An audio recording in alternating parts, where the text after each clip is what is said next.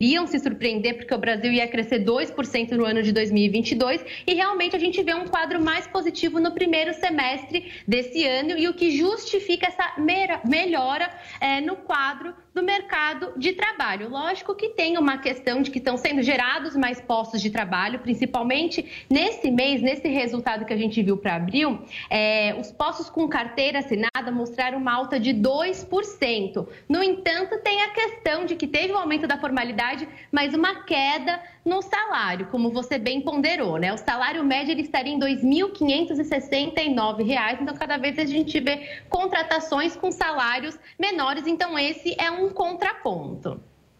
Bom, vamos lá, porque tem o assunto do petróleo também. A União Europeia anunciou hoje um embargo às importações de petróleo da Rússia. O bloco econômico chegou a um consenso para cortar imediatamente dois terços das compras de petróleo de origem russa, chegando a uma redução de 90% até o final de 2022, agora deste ano. Os 10% restantes equivalem ao petróleo que chega pelo oleoduto de Zumbar até a Hungria, Eslováquia e República Tcheca, que exigiram esta garantia para aprovar o embargo. Eles são muito dependentes. Interessante que se não mexe no gás, por exemplo, que vai para a Alemanha e para a Itália, porque daí nós temos dois, digamos, players muito poderosos dentro da União Europeia. Aliás, vamos dar uma olhadinha numa tabela de petróleo aqui numa tela para ver como que subiu o petróleo nos últimos dias, embora neste momento haja uma queda no preço do barril. Mas vamos lá. Lá em 23 de maio era de 113, depois foi subindo, subindo até chegar ontem, por exemplo, dia 30 a 121 dólares o barril. Isso, obviamente, mexe na inflação do mundo inteiro, não só da do Brasil.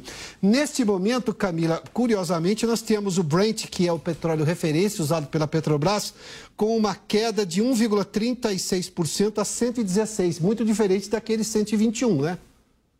E eu vou explicar o porquê disso, Piotr, porque depende do vencimento do contrato que nós estamos observando. Esse gráfico que foi projetado há pouco, ele mostra o primeiro vencimento, ou seja, do contrato para o mês de junho. Para esse contrato, o preço do barril do petróleo do tipo Brent hoje está ao redor de 122 dólares. Então a gente vê uma pressão no preço do petróleo justamente por conta dessa questão dos embargos da União Europeia ao petróleo russo, ao mesmo tempo, a gente vê a OPEP, que é a Organização dos Países Exportadores do Petróleo, refém é, de conseguir escoar mais petróleo para o mundo, e o ministro de Energia da Arábia Saudita comentando que o problema do mundo não é o petróleo, e sim refinar o petróleo que está disponível.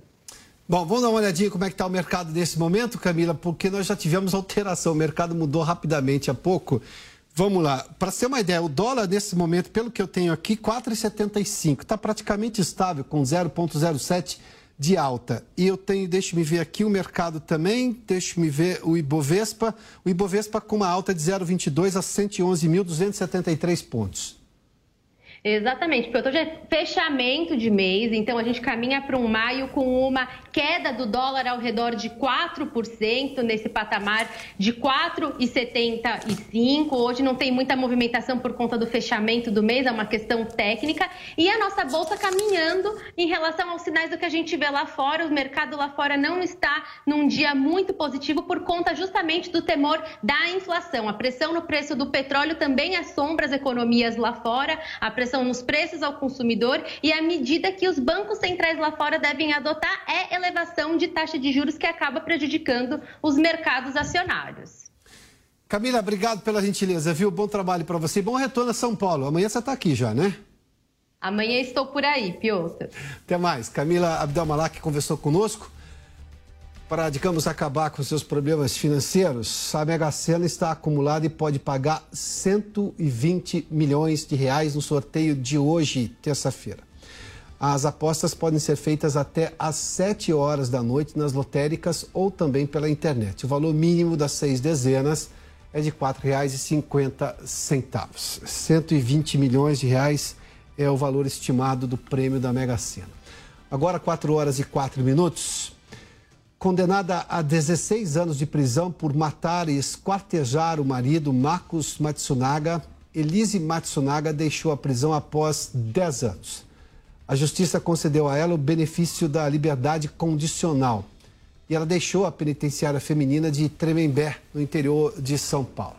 ela já tinha recebido os benefícios das saidinhas temporárias e agora vai poder cumprir o resto da pena em liberdade condicional. A liberdade recebida por Elise gerou questionamentos e esse é o tema do nosso segundo debate de hoje no Prós e Contras. Quem tem razão?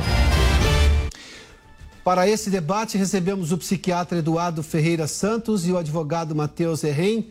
Sejam bem-vindos, senhores. Boa tarde. Uh, eu começo com o, o, o doutor Matheus.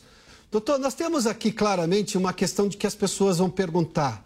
Bom, alguém que matou o marido, esquartejou, ou seja, teve requinte de crueldade, agravante durante a pena, depois de 10 anos deixar a cadeia, isso é justo. É claro que eu tenho também outros questionamentos psiquiátricos daqui a pouco a gente vai também entender esse outro lado.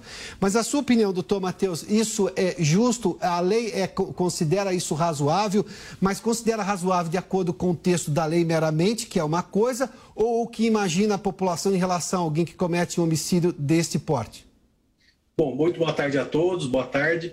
Nossa legislação, a gente tem que ver que o caso da Elise Matsunaga é um caso ocorrido antes da promulgação do pacote anticrime. E naquele período, naquela época, era permitido o livramento condicional, a liberdade condicional a uma pessoa condenada. Hoje já não é mais. Então, hoje, o nosso legislador entende que não é passível de livramento condicional uma pessoa condenada por um crime doloso, hediondo e contra a vida. Porém, naquela época, isso era legal. Então, eu entendo por uma questão legal que foi justo, porque é a lei aplicável ao momento em que o fato foi cometido em 2012. Se fosse um fato, fato ocorrido a partir de 2020, já não seria hum. cabível o livramento condicional, mas apenas e tão somente a progressão de regime. Doutor, é, e, e a lei não retroage para prejudicar ninguém. Se fosse o contrário, se a lei fosse para, digamos, beneficiá-la, poderia retroagir. Não é o caso. Nesse caso, a prejudicaria, segundo o novo entendimento legal, é isso? Exatamente. Como a lei nova é mais grave, ela não retroage para atingir o caso dela que é anterior. Porém, como bem colocado, se fosse uma lei mais benéfica, daí sim, pelo princípio da legalidade, retroagiria para que pudesse alcançar o fato cometido com ela. Mas como é uma lei mais grave, não, só os fatos a partir de 2020 que não terão direito a esse livramento condicional. Doutor Eduardo Ferreira dos Santos, a gente tem um caso aí, é, e, e, as pessoas se lembram, pelo menos, do princípio de tudo que aconteceu. Havia uma denúncia por parte dela de abusos do marido, mas, enfim, o fato é que ela que resultou numa ação dela em que, além de matar o marido, depois esquartejou, planejou como sair com o corpo esquartejado. Isso tudo é agravante na legislação brasileira. Ah, até que ponto pode ser analisado um caso como esse na vida de um casal que termina de forma tão trágica assim?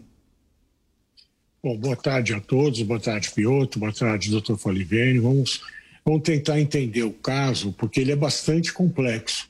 A história da Elise, a infância, a forma como ela era uma garota de programa, como ela começou a se relacionar com o Marcos, não, é uma, não foi um relacionamento normal. O Marcos, inclusive, a mantinha como amante durante quatro anos, num flat, me parece que ele tinha alugado, e que ela ficava lá e só no, depois desse longo período de relacionamento é que o Marcos se separa, ele era casado, ele se separa e passa a viver com ela.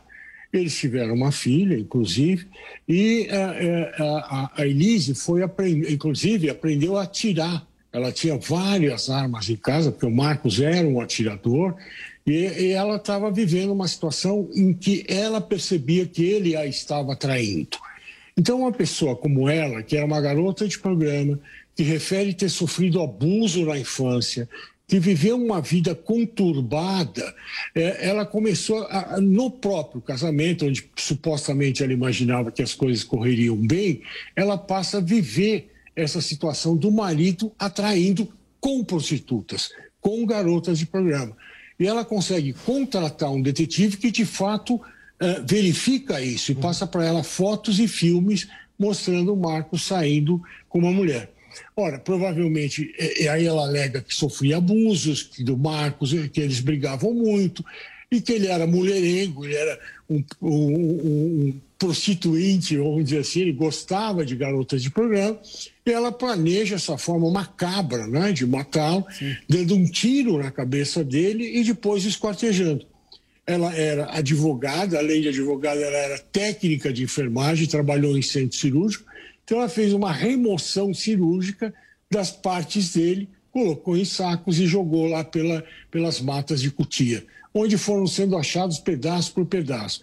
Então, psiquiatricamente falando, Piotr, eu acho assim, é, é uma pessoa com uma mente distorcida, eu não diria que ela é psicopata nem psicótica, mas certamente uma história de vida atrapalhada e que planejou esse crime muito bem planejado. Ela só não contava que iam encontrar uhum. os pedaços do marido lá no meio da mata, que foi muito bem separados. Óbvio que isso vai ser, ah, foi considerado durante o julgamento, mas, doutor, me permita continuar com o senhor antes de ouvir o advogado Matheus Herrim.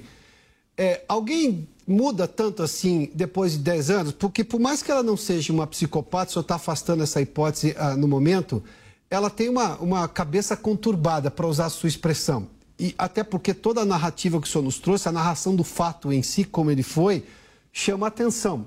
Alguém que consegue planejar isso de forma friamente, por mais que tenha sido vítima, obviamente, de todos os abusos que ela alega. E, e isso é um outro questionamento. Mas, enfim, Fato é que quem foi assassinado e esquartejado foi o marido e a lei entende dessa maneira. Eu tenho lei para proteger as pessoas e, obviamente, não fazer com que elas cheguem à lógica de que vou cometer homicídio em nome de, seja de honra, seja lá, qualquer outra coisa. Uma pessoa, depois de 10 anos, pode passar a conviver com a sociedade, mesmo em liberdade condicional, tendo um crime desta proporção nas costas, ou seja, a mente conturbada dela deixou de ser conturbada nesse tempo? É claro que não, né? talvez até tenha piorado. Você viu, se você foi, ficou claro, ela fez alegações de que ela tem certeza que o Marcos a perdoou por esse crime, que ou ela teve visões, ou ouviu, sei lá, ela continua a mesma pessoa que ela era antes. Talvez a vida, pela vida inteira, não vai ter como mudar. Ela deve ter sido submetida a testes psicológicos que não a consideraram psicopata, senão ela seria semi-imputável e não estaria no presídio. Acho que o doutor Fabiano pode me, o doutor Matheus pode me explicar isso melhor, porque uhum. senão ela estaria no, no, no, famoso manicômio judiciário. Então, quando não tem tempo para ter alta, né? E acredito, como ela praticou um único crime sob todas essas circunstâncias, eu acho que isso tem que ser pensado perante a lei, da minha maneira de ver como psiquiatra. Ela praticou um crime passional dentro da, da sua casa, direcionado a um marido traidor, com quem ela já tinha se relacionado e sabia do caráter dele, uhum. da forma como ele agia. Então, acho que tudo isso tem que ser considerado. Mas respondendo objetivamente a sua pergunta, 10, 20, 30 anos de cadeia só iria piorar, iriam uhum. piorar a condição psicológica dela. Doutor Matheus, já vou lhe ouvir, mas nós temos também uma declaração da própria Elise ontem ao deixar o presídio. É isso, Felipe? Temos aí essa ela gravou uma entrevista. Vamos acompanhar esse trecho da entrevista, portanto. Infelizmente não posso consertar o que, se, o que passou, o erro que cometi. Estou tendo uma segunda chance, infelizmente o Marcos não. Mas eu acredito na espiritualidade que ele já tenha me perdoado e peço isso todas as vezes em minhas orações. Doutor Matheus, é, a gente ouviu agora também o que disse a Elise, ela diz que acredita na espiritualidade, que ela, ela entende que ela cometeu um erro. Bom, ela cumpriu 10 anos de, em regime fechado e agora está tendo direito ao regime, a, a, a, ao cumprimento da pena de forma condicional. Ah, na sua opinião, isso vai aumentar a sensação ah, de injustiça no país? Olha, em tese, sim porque quando a gente vê, como bem colocado pelo, pelo doutor Eduardo, é um crime grave, né? um homicídio cometido dentro de casa, contra o marido. A pena dela já não foi muito alta, tá? Foi uma pena que é alta pelos padrões brasileiros, mas não é muito alta, uma pena de 16 anos, Sim. porque o STJ diminuiu essa pena em recurso da defesa. Se eu não me engano, inicialmente era 19, depois foi diminuída para 16 e com essa pena de 16 anos, depois de cumprido 10, ela conseguiu atingir o requisito objetivo para o livramento condicional, cumprir mais de dois terços da pena. É lógico, a existência desses benefícios penais, ela tem um pró e tem um contra. Então, o pró é você reinserir esse indivíduo na sociedade de forma paulatina, porque a gente tem que lembrar que a liberdade, o livramento condicional, ele é condicional. Caso ela descumpra uma condição durante esses cinco, cinco anos e poucos meses que restam da pena dela ainda, ela pode voltar a ser presa. Então, se ela comete um novo crime, se ela descumpre uma condição imposta na sentença, ela pode sim voltar a ser presa em regime fechado, inclusive. Uhum. Então, a primeira questão é essa. Então, você está colocando ela paulatinamente em liberdade. Esse é um benefício. Porém, o contra, o malefício, é que sim gera uma sensação de impunidade, porque as penas aqui no Brasil elas são relativamente baixas e no caso dela, especialmente, uhum. foi uma pena baixa. É só ver, por exemplo, que casos até mais antigos, como o da Richthofen e o da, dos Nardoni, eles ainda estão aprisionados. Estão Sim. alguns semi-abertos, outros fechados, mas ainda aprisionados. Não tiveram ainda uh, esse benefício do livramento condicional. E tem uma outra questão que eu acho que é importante pontuar rapidamente.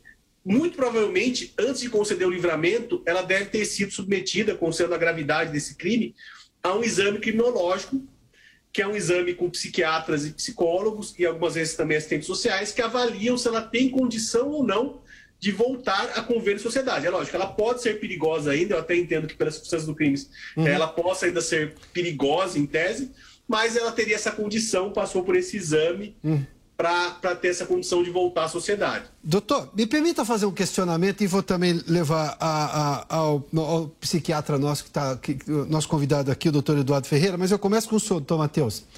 Ah, até porque nós temos esse debate na sociedade. Se nós tivéssemos, se incluímos a questão do gênero e aqui ninguém quer reduzir o tamanho da violência que mulheres sofrem de homens violadores. Não é este o caso. Mas se tivéssemos, por exemplo, um caso contrário, em que o homem tivesse matado a mulher, a lei entenderia de outra maneira ou não? Do ponto de vista da gravidade, do tamanho da pena ou da decisão de uma corte superior em reduzir a pena deste homem violador e, no caso, um homicida que teria matado, obviamente, nesse exemplo hipotético, com uma mudança só do gênero na questão, ah, no caso, a Elise seria a vítima. Ah, o senhor acha que se fosse o homem que tivesse matado a mulher, ah, o entendimento da justiça seria diferente? Olha, é uma boa pergunta. Eu entendo que sim. Naquela época não seria tão diferente. Talvez a pena, considerando 2012, como era a legislação em 2012, não seria tão diferente assim. A pena do homem talvez fosse um pouco mais alta, alguns anos mais alta. Hoje em dia, a partir de 2015, a partir do momento que a gente tem um crime próprio para o homicídio de mulher, que é o chamado feminicídio, que é uma uhum. espécie de homicídio qualificado, daí sim você tem uma distinção bastante grande entre as penas. Então, se um homem mata uma mulher, em tese, a pena dele será, na maioria dos casos, ou em todos os casos, mais grave do que a pena de uma mulher que mata um homem, tá? Por conta da, do, do homicídio qualificado, denominado feminicídio, que é uma espécie de homicídio qualificado. Então, hoje em dia, claramente nós temos essa distinção. Naquela época, não mas eu acredito que houve uma certa atenuação por conta das circunstâncias, como bem colocado pelo doutor Eduardo. Ela sofria alguns uhum. abusos, tem a questão toda do marido ser também um marido que traía, etc. Isso certamente foi levado em consideração pelos jurados uhum. e também pelo magistrado no momento da aplicação da pena. Doutor Eduardo, eu vou só acrescentar um detalhe à minha pergunta. É, isso não traz uma sensação uh, de que a violência tem gênero? Uh, ninguém, de novo, eu vou insistir nesse ponto porque esse é um tema muito delicado. Nós temos, sim, majoritariamente casos de mulheres que são violentadas e até mortas por seus maridos, por seus companheiros do sexo masculino. Isso é um fato. Não, ninguém vai brigar contra os fatos. Mas eu tenho um caso aqui de uma gravidade gigantesca de que uma mulher foi lá e usou, digamos, de um sentimento muito frio para esquartejar o marido depois de morto. Normalmente, pessoas normais, quando cometem um assassino, um assassinato por acidente, ligam para a polícia desesperada, confessam o crime, mas ninguém vai esquartejar o marido e depois esconder, jogar numa máquina. Isso é outra coisa. O senhor acha que se nós tivéssemos esse gênero ah, trocado, ou seja, fosse a mulher, isso não, isso não traz uma sensação ruim, porque no caso específico aí, os dois sabiam atirar, os dois eram atiradores, os dois tinham acesso a armas.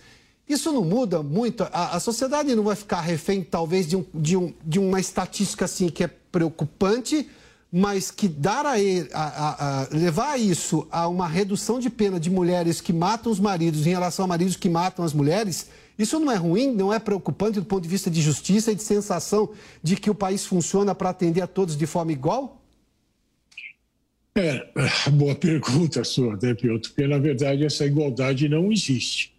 Né? Ela está na lei, ela está na Constituição, se fala que todos são iguais perante a lei, mas há grupos que recebem um privilégio. né, determinados grupos que lutaram pelas, pelos seus direitos, e as mulheres são, fazem parte desse grupo, uhum. eles são realmente beneficiados. Então, aquela questão que a gente sempre fala: um homem branco, hétero, uh, que, uh, que trabalhe, que tenha bons antecedentes, ele não, ele não é igual a uma mulher com as mesmas características. E, e a, a, questão dos negros, a questão do, das mulheres, a questão das crianças, as questões dos indígenas. Ou seja, há esses grupos específicos que são privilegiados pela lei, eh, porque eh, eles são considerados mais frágeis. Então, imagino isso, né, doutor Matheus, que a fragilidade desse grupo torna uh, uh, como assim uma, uma ideia de que eles podem reagir às violências que sofrem.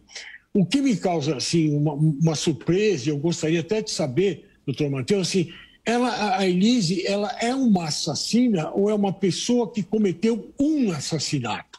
Porque você fala de ver se ela pode ser reinserida na sociedade. Ela vai sair matando outras pessoas? O Piotr me perguntou se 10 anos ela tinha mudado. Ela. Não vai sair matando todo mundo.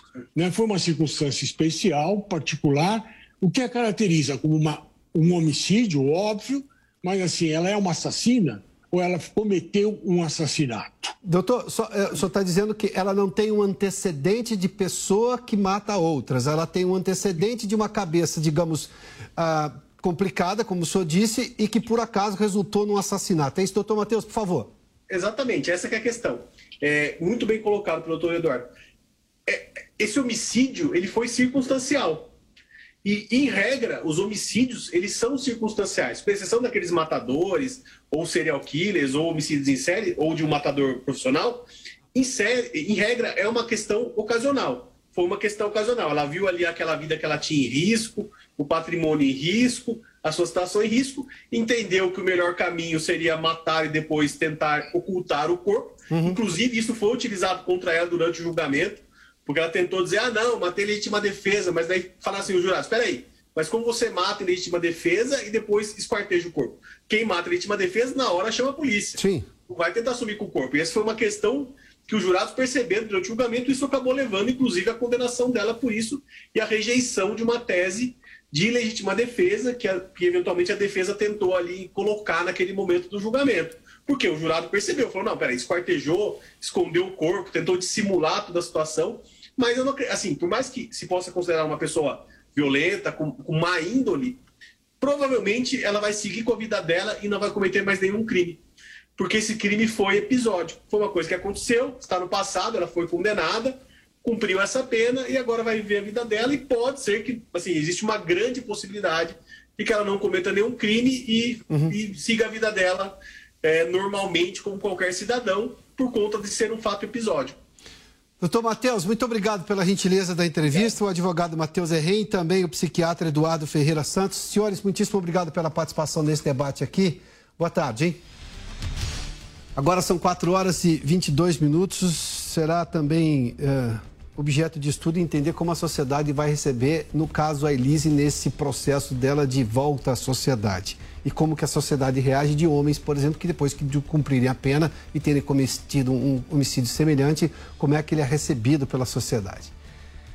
O caso, é, o caso é bem complicado, né? São 4 horas e 23 minutos. Vamos agora até o Parque Vila Lobos, mudando um pouquinho de assunto, aqui na cidade de São Paulo, para falar da Bienal do Lixo, que a gente está tratando aqui com muita frequência na programação da PAN, né?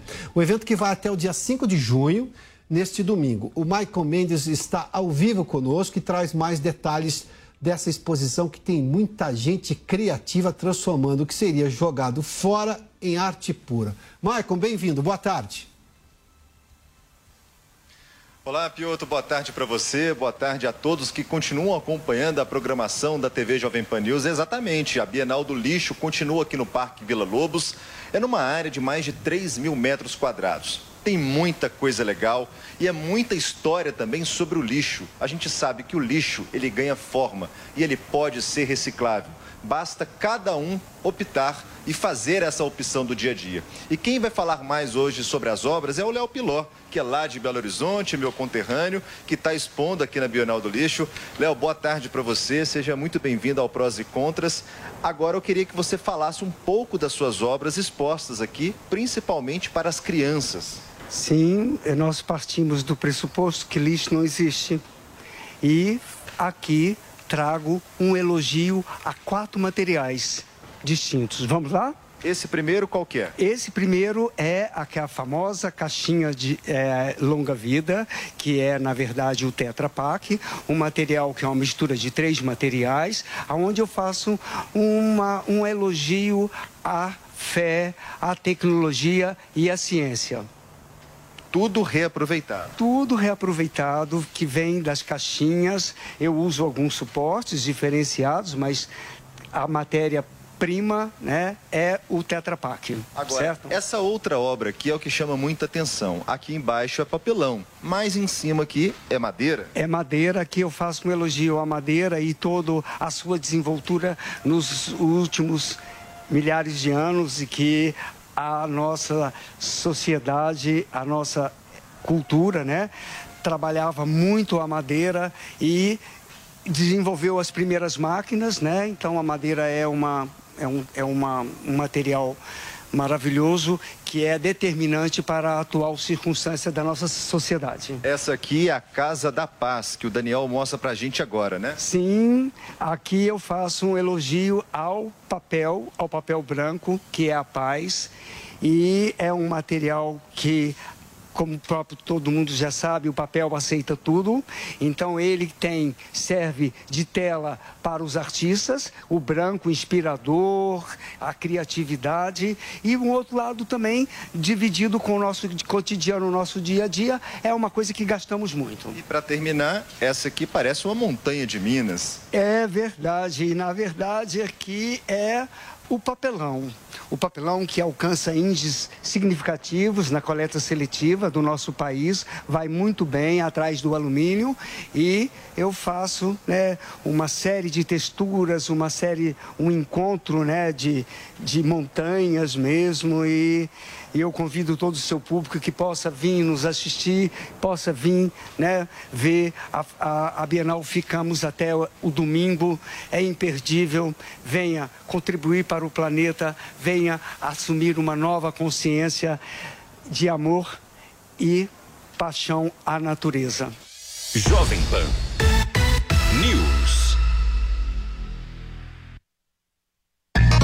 tradicional pizzaria Sala VIP tem mais uma novidade. E dessa vez é para você que está no bairro de Moema ou proximidades. Agora as mais leves e gostosas pizzas da cidade estão em um ambiente novo, super moderno e aconchegante, na Avenida Indianópolis 830. Telefone para delivery continua o mesmo: 3849 5000. Te esperamos. Mais informações em gruposalavip.com.br. Não abrimos mão da qualidade. Quer ser uma pessoa bem informada? Eu tenho uma novidade para você. Agora você pode receber todo o conteúdo exclusivo da Jovem Pan diretamente na sua caixa de e-mail. Assine nossa nova newsletter e tenha acesso ao melhor conteúdo de política, economia, esportes e entretenimento diariamente às 10 horas da manhã, logo após o Jornal da Manhã. Para se inscrever é fácil. Acesse jp.com.br barra cadastro e informe seu e-mail. Veja como é fácil ser uma pessoa bem informada.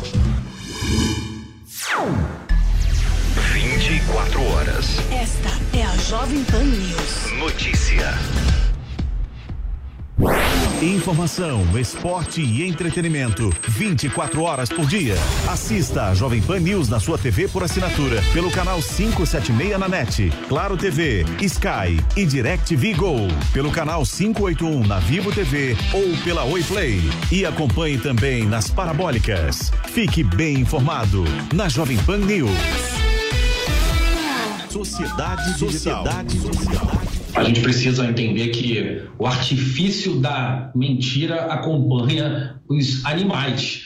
A, a gente pode observar os animais mentindo, enganando, fingindo para conseguir comida, para conseguir reproduzir, e assim nós, humanos, que somos animais, reproduzimos esse comportamento também. As redes sociais vão ser uma ferramenta para reverberar essa, é, essa prática que, como você falou, a gente tem ali é, no final dos anos 1800 ah, isso sendo observado com maior frequência, que é também quando a própria imprensa, quando a prática de é, produzir e espalhar notícias acabou acontecendo também, a gente viu isso se proliferando. Sociedade Digital, todo domingo na Jovem Pan News. Guerra na Ucrânia. E seguimos em caráter de plantão para trazer as últimas informações. No país, nós tivemos bombardeios na cidade de Kharkiv, na cidade de Dnipro, na cidade de Mariupol. A cobertura completa de um conflito que não tem hora para acabar. Um olhar atento e as análises de especialistas sobre os impactos dessa guerra 24 horas por dia. Uma programação completa e dedicada leva a informação de qualidade até você. Jovem Pan News.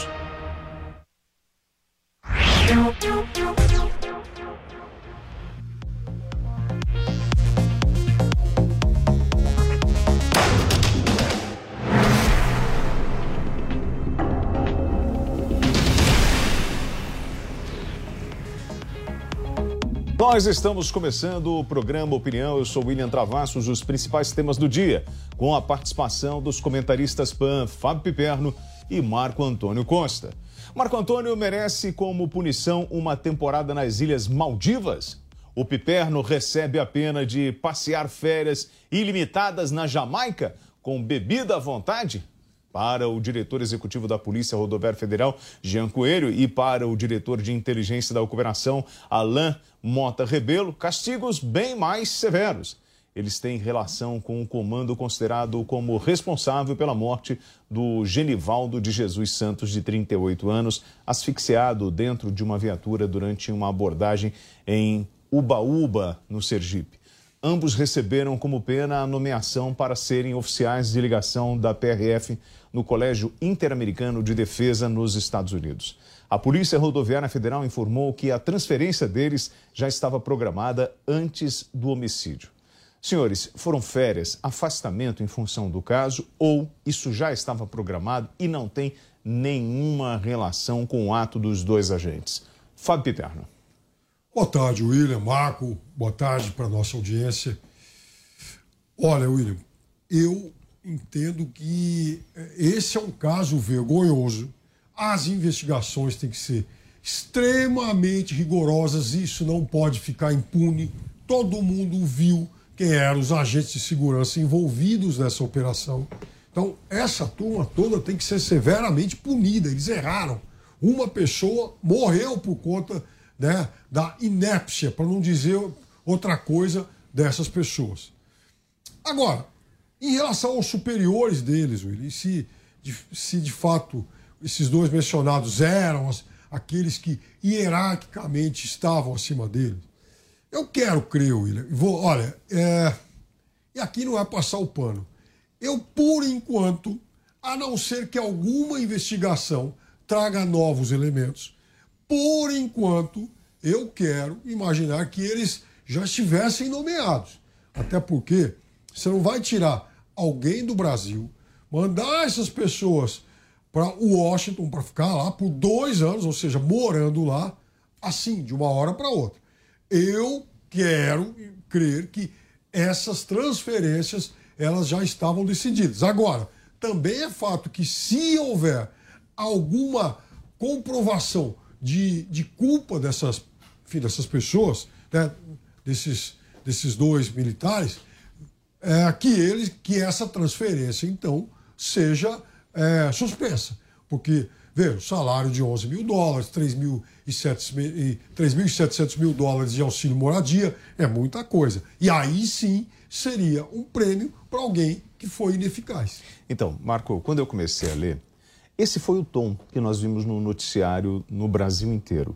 Como se esse afastamento dos dois, da, dos dois da Polícia Federal estivessem sendo premiados ou afastados para qualquer, evitar qualquer tipo de desgaste. Mas quando você vai estudar o Colégio Interamericano de Defesa nos Estados Unidos, você entende que o papel dele é uma instituição acadêmica internacional ligada à Junta Interamericana de Defesa, passou a ser uma entidade de organização dos Estados americanos a quem provê assessoramento técnico, consultivo e educativo sobre temas relacionados a assuntos militares e de defesa do continente. Então, eu pergunto a você: fizeram um grande estardalhaço e não dá para juntar o afastamento dos dois com a ação dos dois agentes em campo?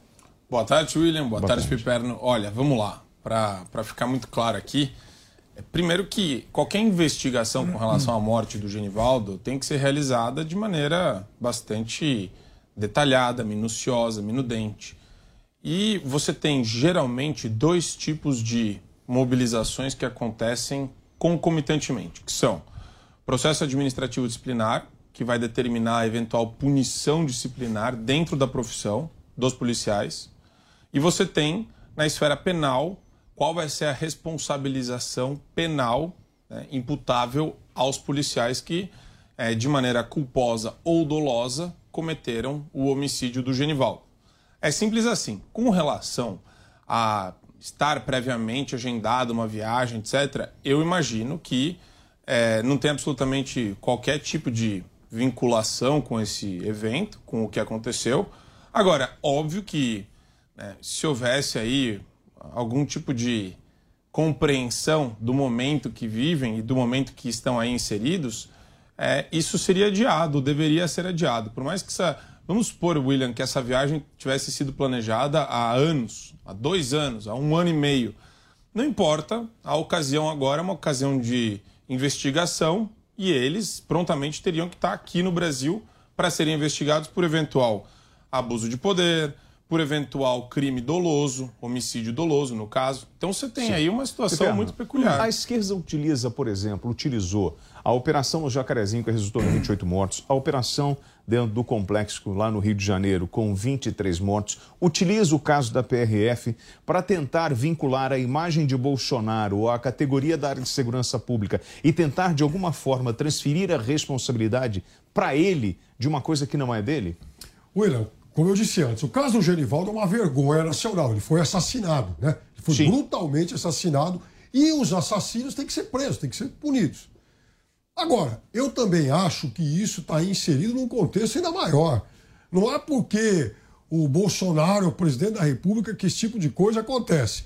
É claro que eu tenho uma série de reservas em relação à conduta dele, enfim, mas é evidente também que é, esse histórico ele é infelizmente recorrente no Brasil e isso é uma mancha. Quer dizer, é muito fácil matar, é muito fácil torturar, é muito fácil cometer, enfim, cometer atrocidades contra pessoas pobres, negras, contra pessoas sem recursos. Isso a gente viu, Não. mas olha, milhares de vezes no Brasil. Não, esse Agora, não não vamos, esse discurso é a realidade Não. do Brasil. Ah, ah, não. Pobre sofre, Não, não, pobre não. é espancado, Não, pobre não, morre, não. assassinado. Não. Polícia não tá nem aí para pobre. Agora, Não, não, não, a não. verdade Não, não, não, é que isso não dá para fulanizar, dizer que é porque que Não. isso acontece porque o Bolsonaro é presidente. Pelo amor de Deus. Vamos lá. Peraí, peraí, peraí. peraí. A esquerda gosta de se apropriar de algumas pautas que são absolutamente, completamente irracionais aqui nesse caso.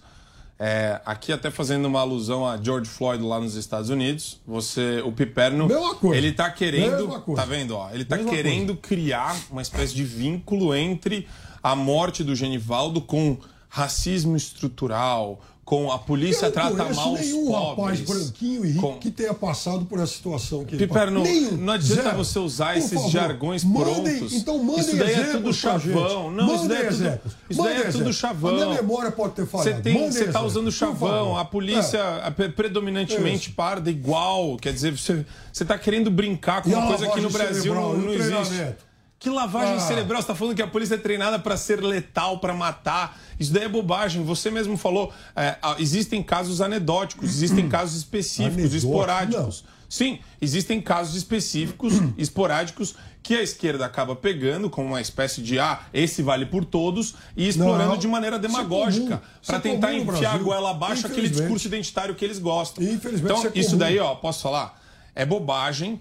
Qualquer Escreva. tipo, qualquer tipo Mandem de pro meu Instagram, qualquer tipo meu de Twitter, fundamentação de jovens branquinhos que passaram qualquer, por isso. qualquer tipo de fundamentação nesse ricos, sentido. claro. E outra, eu acho, assim, é, é perigoso esse discurso pelo seguinte: é, quando interessa, né, o pardo, o mestiço é negro.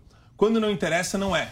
Então, é, é um discurso muito conveniente para a esquerda utilizar desse racismo estrutural que eles defendem para falar, Não, olha, eles defendem não. existe... Isso acontece porque o Brasil Não, foi um não país tem nada a racista. ver. Não o tem- último você vai- país a acabar pegar- com a escravidão no continente Você, americano. você pode pegar qualquer Deus. tipo de morte Nossa. que acontece É. por culpa do policial, por excesso, ou, por, ou até mesmo por dolo. Você fala, poxa, ele cometeu. Aí você já está ferindo uma motivação para algo que você Não, sequer não é sabe isso porque não. não. foi nem Não é isso investigado. não. Isso daí Não é é, isso muito. Ah, Piperno, é- você atribuir isso a racismo é discurso da Não esquerda identitária. Eu só e isso não dizendo tem que qualquer tipo de só acontece com fundamentação. rapazes negros, pardos, pobres. Você está não atribuindo racismo. acontece com menino branquinho, riquinho, por exemplo, da Zona Acontece, Sul acontece. Não acontece nenhum. Piperno, Nenhum. a- a- o- é muito comum você ouvir que a polícia brasileira é a que mais mata. Mas a polícia brasileira também é a que mais morre.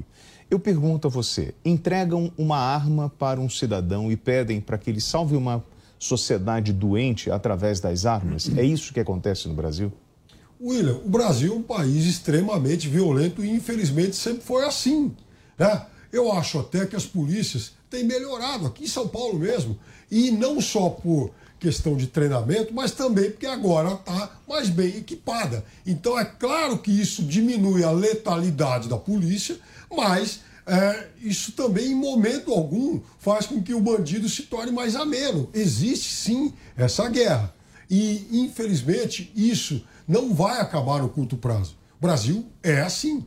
Agora, o, quando você equipa melhor a polícia, a chance de que esse tipo de coisa não ocorra é maior. Tanto que, por exemplo, as câmeras né, no- nos uniformes da polícia, nos coletes, que tem sido um assunto muito debatido na campanha eleitoral aqui em São Paulo, ele diminui a letalidade da polícia sem que isso faça com que a polícia se torne menos eficiente. Em setembro de 2021, Marco, nós divulgamos um, o Atlas da Violência divulgou os seguintes dados. Os dados de 2019 a 2000, 2009 a 2019 foram 333.330 eh, jovens, pessoas eh, entre 15 e 19 anos que foram assassinados no Brasil. Então, nós estamos com uma sociedade doente e entregamos armas para que policiais salvem ou façam algum tipo de contenção dessa sociedade? Bem, é, o Brasil é um país que tem um número de homicídios altíssimo. Se você pegar, por exemplo, um país de proporção continental que nem os Estados Unidos e fizer a comparação, vai dar uma diferença drástica. Primeiro porque a população deles, eles têm uma- 100 milhões de habitantes a mais do que nós aqui no Brasil. Segundo, você tem ah, aqui é, quase o triplo de homicídios do que tem lá. Então lá são 17 mil, aqui eram 64, abaixaram agora, está abaixando gradativamente aí. Pode ser que esse ano seja bata o patamar mínimo de homicídios, é, por N fatores. Né? Você tem é, desde políticas realizadas no âmbito federal de combate às drogas, de combate aos traficantes, pela Polícia Federal, pela Polícia Rodoviária Federal. Então, o- o- até a equipa, o- você equipar melhor, né, com mais instrumentos e mais equipamentos, as polícias militares no âmbito estadual. Agora, uma coisa tem que ficar muito clara, é, William. Quando você fala de um país que tem um índice tão alto de homicídio, morre todo mundo. Então, é, é assim: morre muita mulher, morre muito homem, morre muito homem branco, morre muito homem negro. A violência, ela não é dis, ela não distingue com base em cor. Então, por exemplo, é, prova de que o que o Piperno fala tem sim uma essência demagógica e apologética a essa ideia de racismo estrutural é quando você pega, por exemplo, a população trans. O pessoal distorce o número. Ah, morre muito trans, existem crimes transfóbicos no Brasil. Não é, não é uma, um direcionamento da mortalidade para a população trans ou LGBT. É porque morre muita gente em geral. Morre muita mulher, morre muito homem, independentemente de opção sexual, de cor de pele, de op- é, é, identidade de gênero. O que esses grupos fazem é criar uma narrativa de vitimização para tentar impor algumas pautas como é, lá nos Estados Unidos, né? Defund the police. Não, vamos agora desconfiar de tudo que Ok. a polícia faz. E isso daí é um desserviço ao país, porque a gente tem que sempre trabalhar em prol da polícia. É a polícia que traz para nós elementos aí de paz social. Ok, Senão a gente está ah, perdido. Piperno, nós tivemos em 2017 59 mil homicídios no Brasil. 2020 nós tivemos 44 mil homicídios e 2021 uma redução de 7%, passando para 41 mil homicídios no Brasil. Isso aponta que a atual gestão eh, federal ela contribuiu para a redução da violência no país? É muito cedo para fazer esse diagnóstico, porque, primeiro, alguns estados, algumas polícias estaduais ganharam muita eficiência, como a de São Paulo. Aqui em São Paulo, o número de homicídios foi drasticamente reduzido, por conta de todo, de um grande trabalho feito, aliás, por um general que é quem comanda a segurança pública aqui em São Paulo. Segundo, nos anos de 2000 e 2021, houve menor circulação de pessoas por conta da pandemia. Então, 2022 vai ser um ano revelador em relação a isso. Aí a gente vai ver se, de fato, como, como abaixou, onde essa violência foi reduzida, por que o número de assassinatos caiu. Então, há uma série de fatores que a gente vai ter que diagnosticar melhor. Agora, aqui no Brasil, negar racismo estrutural é, de certa forma, ser solidário a ele. Aí. Porque aqui no Brasil A existe. esquerda identidade, aqui no Brasil adora existe. isso. Não, aqui Piper, no Brasil não, existe muito. Isso daí é papo de Não, psolista. isso aí- Você não é a esquerda psolista. Você está se dando. psolista. Você está se prestando a um papel muito com todo ruim. respeito. Muito feio. Isso aí é papo de branquinho Quem do discorda de mim é Aqui tem- racista. aqui O tem seu- racismo. o seu papo Você é, devia, quem discorda de mim fazer é uma racista. concessão e dizer que Isso é muito feio. que o Brasil é é um muito país feio. racista sim. Isso é muito O Brasil feio. é um país racista. Isso é muito é feio. Consultado Você por agora- médico negro, você dentista agora- negro, você não contrata engenheiro Vamos negro, lá. você não vê mentira. apresentador Isso é de. TV negro, Isso é você mentira. praticamente não vê. Agora, é você vai no presídio, a maior parte da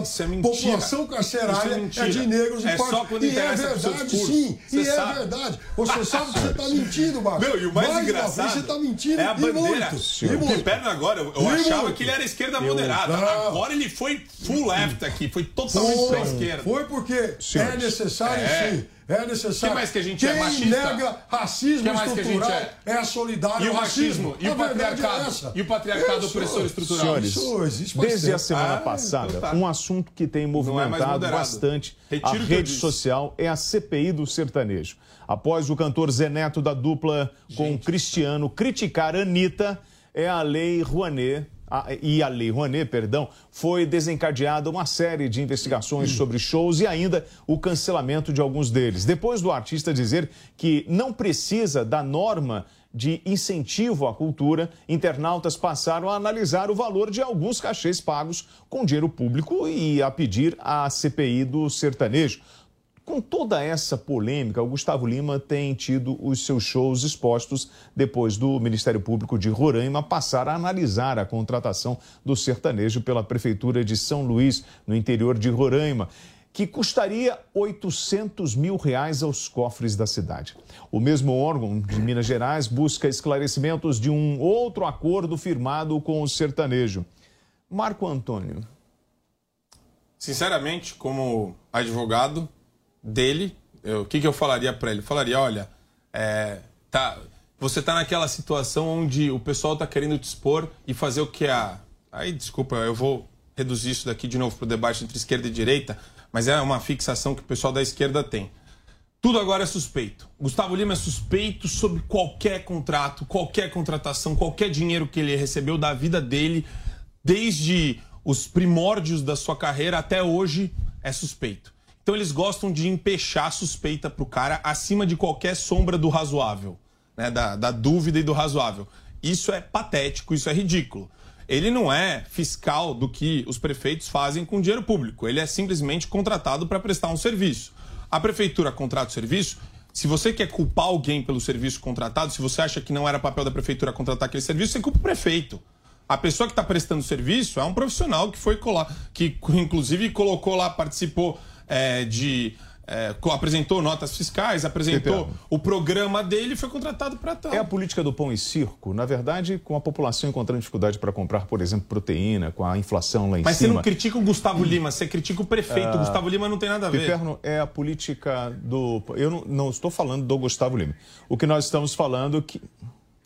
nós estamos falando de um show de 800 mil reais numa cidade do interior, e aí eu estou perguntando ao Piperno. Piperno, é, vale uma CPI do sertanejo para analisar todo o gasto de dinheiro público, seja com quem for, até ou, ou, ou nós ainda estamos na época da política pão e circo? Não é tema para CPI, de forma alguma. Isso não tem que ser investigado por congressistas que têm mais o que fazer. Veja, há uma série Mas não é dinheiro coisas- público? É dinheiro público, mas vamos Então lá. é Ministério. Público. Também, mas espera lá. Isso, aí cada caso é um caso. Primeiro, tudo isso começa por uma vigarice, né? por uma canalice de gente que atacava a lei Rouanet. Que obriga, pode atacar a Lei Rouanet obriga Eu não o acredito nisso. artista a Piper não prestar conta de rigorosamente tudo, cada centavo destinado. Até porque, Marco, se você consegue. Não pode ser o contra a Lei Rouanet agora. De captar, não é isso. Se você consegue o direito de captar um milhão de reais, isso não significa que você vai conseguir essa captação. Eu conheço gente que conseguiu esse direito e não captou nada. Então, não fez a obra, o livro, o show, enfim. Então, mas houve essa vigarice que partiu, inclusive, de artistas sertanejos. Aí, no caso, veio o tal do Zé Neto, que pediu desculpa para a Anitta. Ela acusava a Anitta e tal, né? fez até acusações muito chulas. A Anitta faz tatuagem onde ela bem entende. Mas aí. É, ver? porque partiu disso, porque partiu Ai, disso. Ele vai lá, ah, a Lei Rouanet que dá dinheiro para artista, é que que faz e tal, é não sei o quê. Pois é. Aliás, tem até um tweet da Anitta sobre isso. Então, aí o cidadão o idiota pediu desculpa para ela. Aí, o que que isso desencadeou? Bom, se vamos investigar a Lei Rouanet, então também vamos começar a investigar esses shows. E aí, o Gustavo Lima, até agora, é quem tá, que- quem foi o grande prejudicado dessa história. Porque ele já teve show suspenso em Roraima, essa cidade que o William citou, uma cidade de 8 mil habitantes que pagou 800 mil por um show, ou seja, 100 reais por habitante. Shows numa cidade pequenininha lá de Minas Gerais e shows em Macaé. Então isso tudo dá mais de 3 milhões de reais. Eu entendo o seguinte: não há nada de ilegal na contratação desses shows. O que acontece, às vezes, por exemplo, nessa cidadezinha de Roraima, é um gasto nababesco para uma cidade que tem um orçamento pequeno. Então, a Câmara dos Vereadores da cidade, a população da cidade, que vá tomar satisfação com o prefeito. Mas não que isso deva ser um caso para a CPI. Os senhores lembram, por exemplo, de filmes eh, ou de espetáculos que estiveram dentro da arrecadação da Lei Rouanet?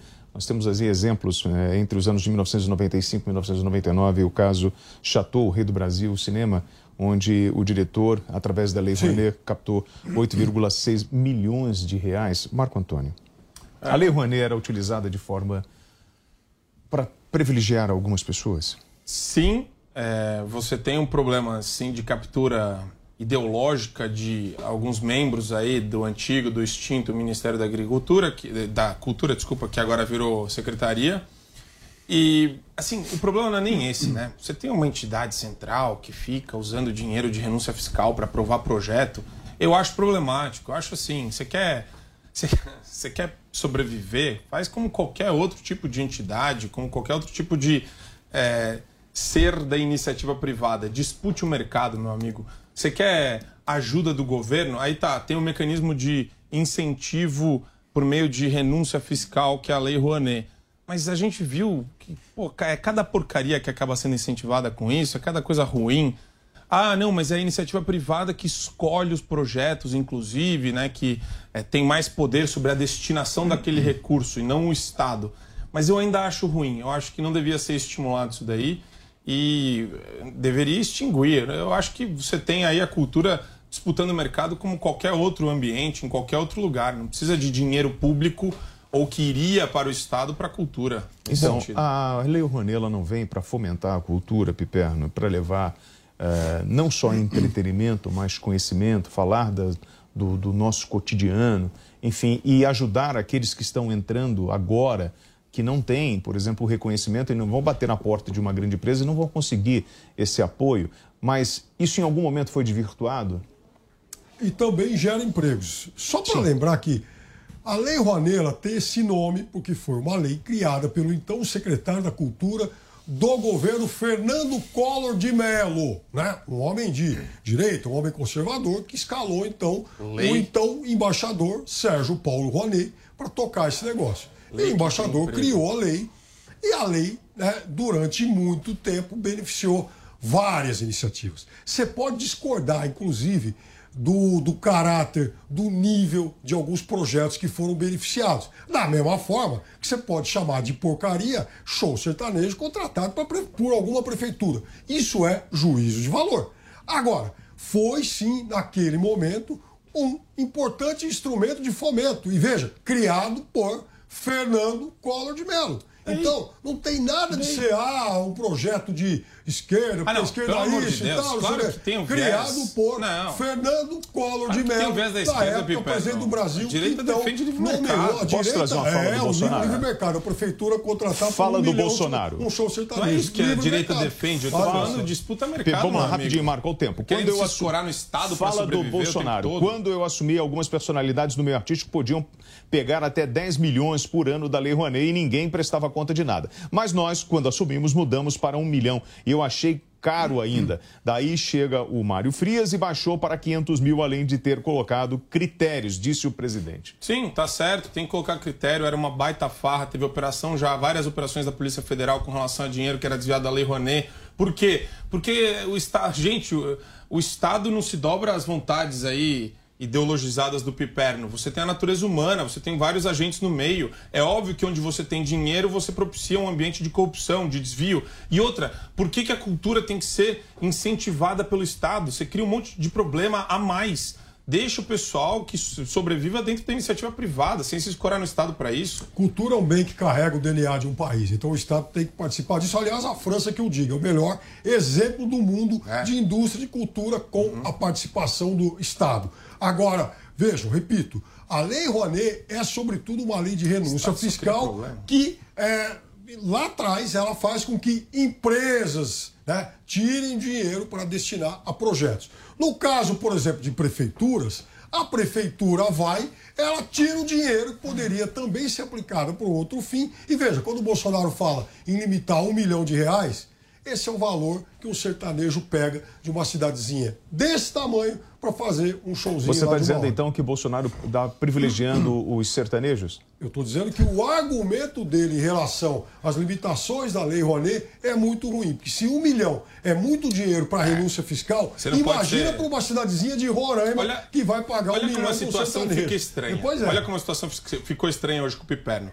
Se você fala que não existe racismo estrutural no Brasil, você é porque isso racista. não é verdade. Se você Racismo fala que você não gosta da Lei existe. Rouanet e você É. não quer a Lei Vá, Rouanet, exemplo, você olha, é contra a cultura. aos- Olha vá, como a por exemplo, esquerda é binomial. grandes A gente está binomial hoje Vá, no por Brasil. exemplo, aos Qualquer coisa é. Olha, Você é contra, Paulistano, então você é racista. O programa Opinião vai ficando por aqui. Muito obrigado pela audiência dos senhores. Os principais temas do dia com os comentários de Marco Antônio Costa e Fábio Piperno. Mas vai ter CPI ou não vai ter CPI do sertanejo? A opinião dos nossos comentaristas não reflete necessariamente a opinião do Grupo Jovem Pan de Comunicação. Realização Jovem Pan News. Jovem Pan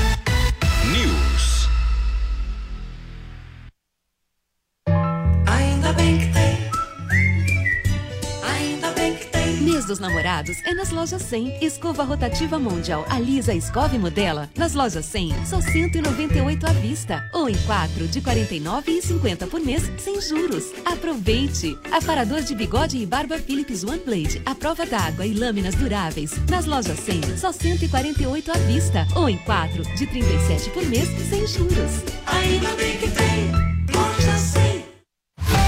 Loja 100. A partir das seis da manhã, comece o dia bem informado no Jornal da Manhã. O time de reportagem da Jovem Pan informa em tempo real tudo o que acontece no Brasil e no mundo. Jornal da Manhã, de segunda a sexta, às seis da manhã, na Jovem Pan News. Você, conectado com a informação, rádio e internet. Jovem Pan News.